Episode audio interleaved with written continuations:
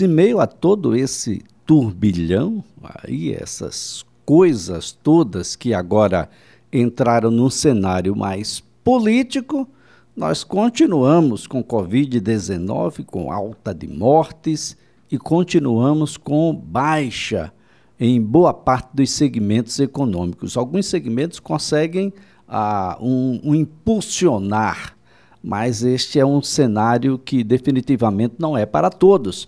É assim que a gente abre a nossa conversa com o economista, professor universitário, professor Lucas Sorgato. Um bom dia. Bom dia, Elias. Bom dia, ouvintes. Bom, tem setores que de fato estão trucidados com a pandemia, veio exatamente quase que para extingui-los. Mas tem setor que vai muito bem, obrigado, né, professor? Exatamente. A pandemia, ela mostrou muito isso. Alguns setores estão desaparecendo ou desapareceram ou estão tendo que fazer uma reinvenção né, de sua forma de trabalhar, de sua forma de prestar o seu serviço e produto. Já tem outros, Elias, que estão crescendo muito, né, de vento em polpa, por assim dizer. Um desses setores é o setor de games, Elias. Jogos, né? Que na nossa, que voltando um tempo atrás, né? 10, 15, 20, 30 anos, ficava muito em relação ao videogame.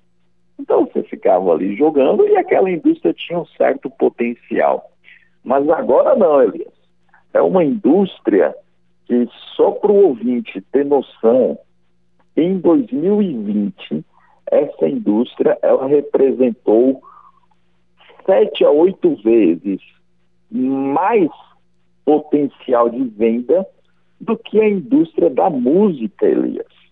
Ela representou o dobro do que a indústria audiovisual, principalmente os cinemas, colocando aqui. Né? Ou seja, hoje, em 2021, é previsto que essa indústria tenha um faturamento, uma evolução, uma participação no mercado de 200 bilhões de dólares, Elias. Isso é muito grande. Tá? É, e é um mercado a ser muito explorado, um mercado que cresce muito e que a gente aqui no Brasil também tem que surfar essa onda. Né? Quando a gente olha os países que consomem mais os itens games, a gente vai ter China, Estados Unidos, Japão, Coreia do Sul e Alemanha. O Brasil não aparece aqui. Tá? Quando a gente coloca em jogadores por termos de milhões, Elias, só para você ter noção, representa quase 40% da população chinesa. 664 milhões de jogadores na China. 190 milhões nos Estados Unidos, o que representa quase 70% da população americana. Evidentemente que a gente tem que pensar o seguinte, Elias, onde que está o Brasil aqui? Muito atrás. Só que está muito atrás, só que ele tem um potencial para evoluir. Conforme a microeletrônica se tornou mais popular, né? um barateamento de produtos de informática, um barateamento de jogos eletrônicos, um acesso à internet de maneira mais barata e com mais qualidade, vai tornar o país também, daqui a alguns anos, cinco anos, dez anos, um grande usuário de jogos. Até porque hoje, Elias, as crianças, elas praticamente já nascem com o celular na mão, e ela já nasce jogando algum tipo de joguinho no celular.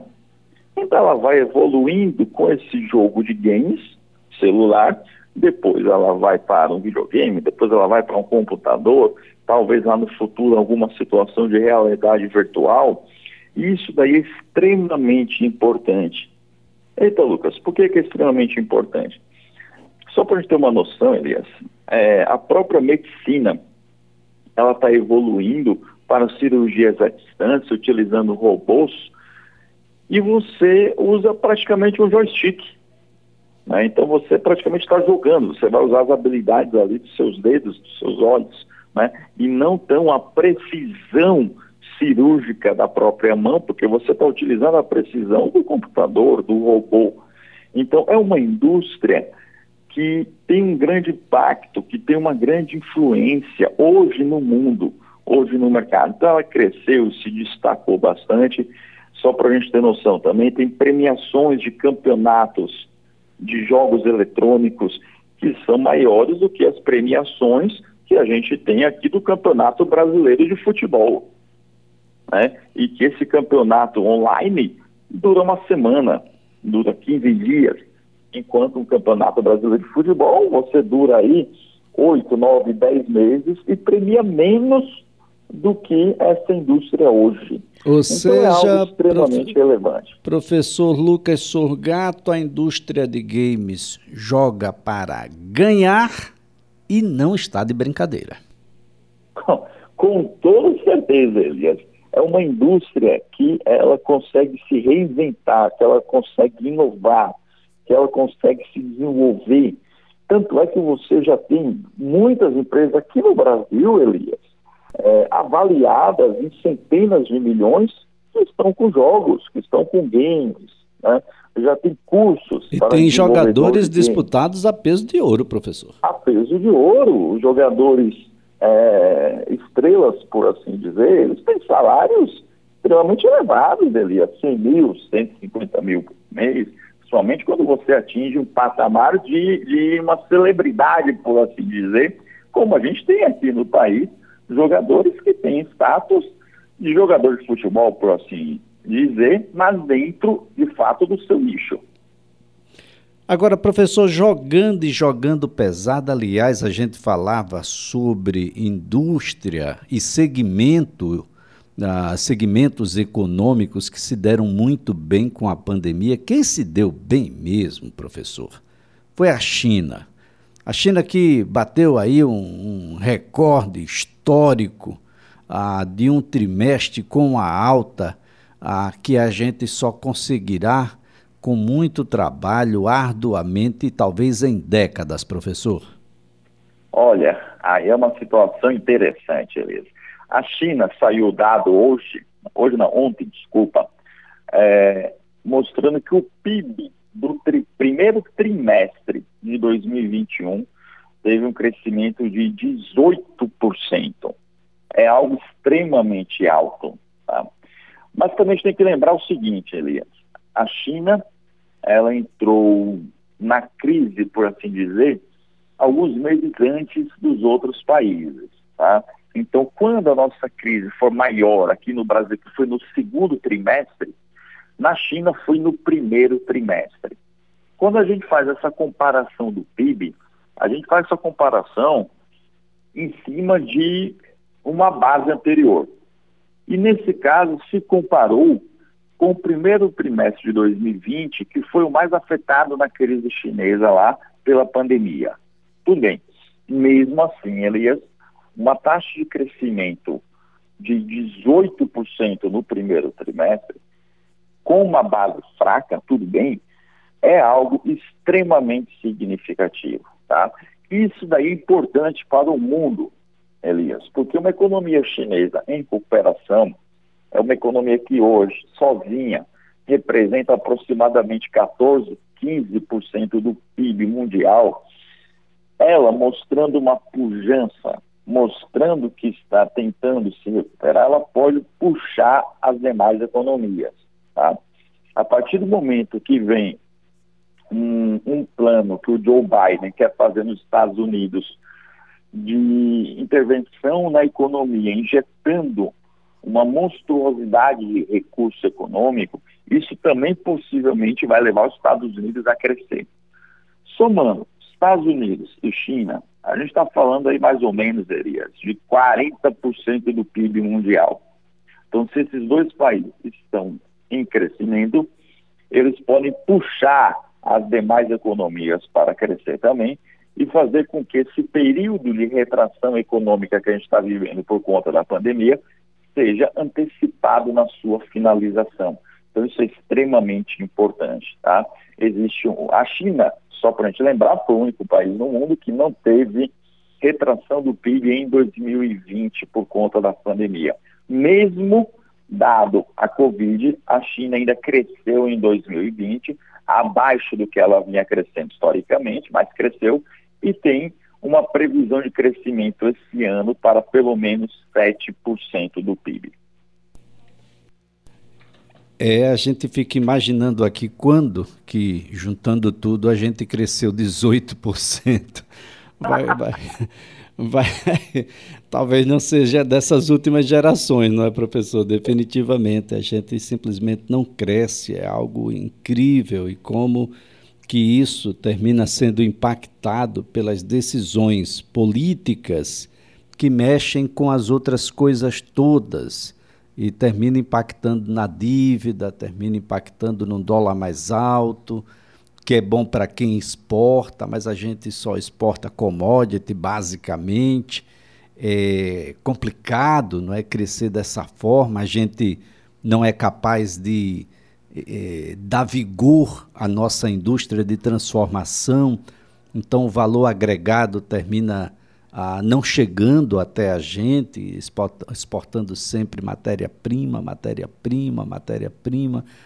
Tudo isso faz com que a gente eh, se volte muito mais para o quarto mundo do que para um segundo mundo, ou quem sabe um caminho ao, ao terceiro. E basta ver a nossa distribuição de renda, ah, que dá uma ideia de como a gente está distante do, dos outros mundos tanto que o governo agora propõe para o ano de 2022 um salário mínimo de R$ 1.147. Deus, definitivamente é muito longe de uma necessidade básica qualquer. Imaginar que isso nunca foi sequer um auxílio paletó, um auxílio qualquer desses aí, moradia, por exemplo. Pessoal aqui da dessa buraqueira promovida aqui pela Braskem, está deixando aqui suas casas no Pinheiro, casas de milhões de reais, muito provavelmente, para receber um aluguel de mil reais.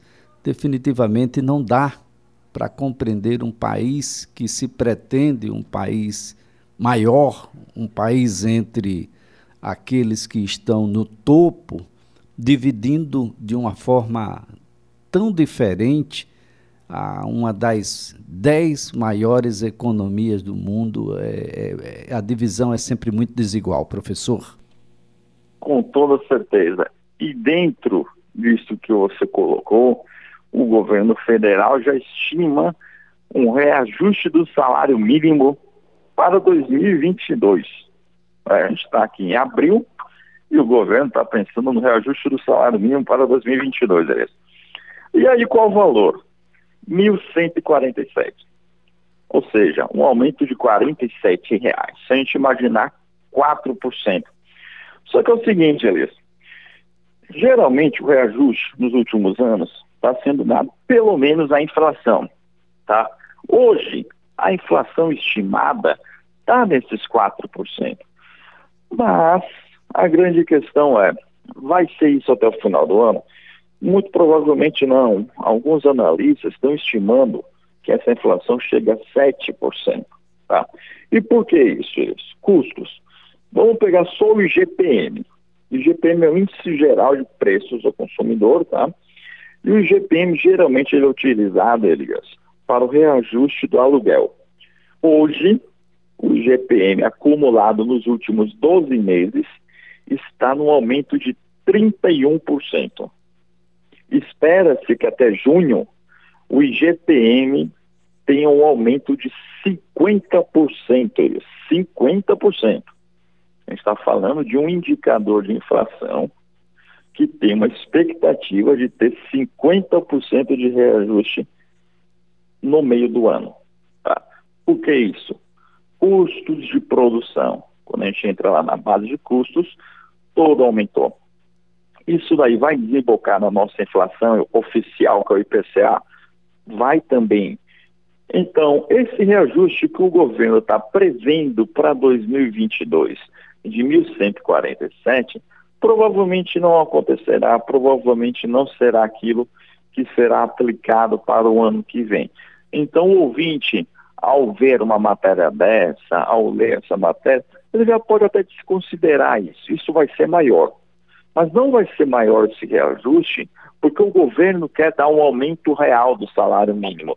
Vai ser maior esse reajuste porque a inflação em 2021 será maior do que a que a gente está prevendo agora. Então, é uma situação que a gente tem que analisar e tem que pensar muito bem. Por quê? Porque a inflação, nesse contexto que você colocou de desigualdade, é um dos principais itens que penaliza a população mais carente.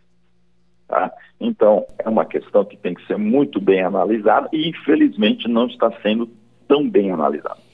Tá certo então, professor Lucas Surgata, nossa gratidão pelas informações. Até a próxima sexta-feira. Um excelente final de semana.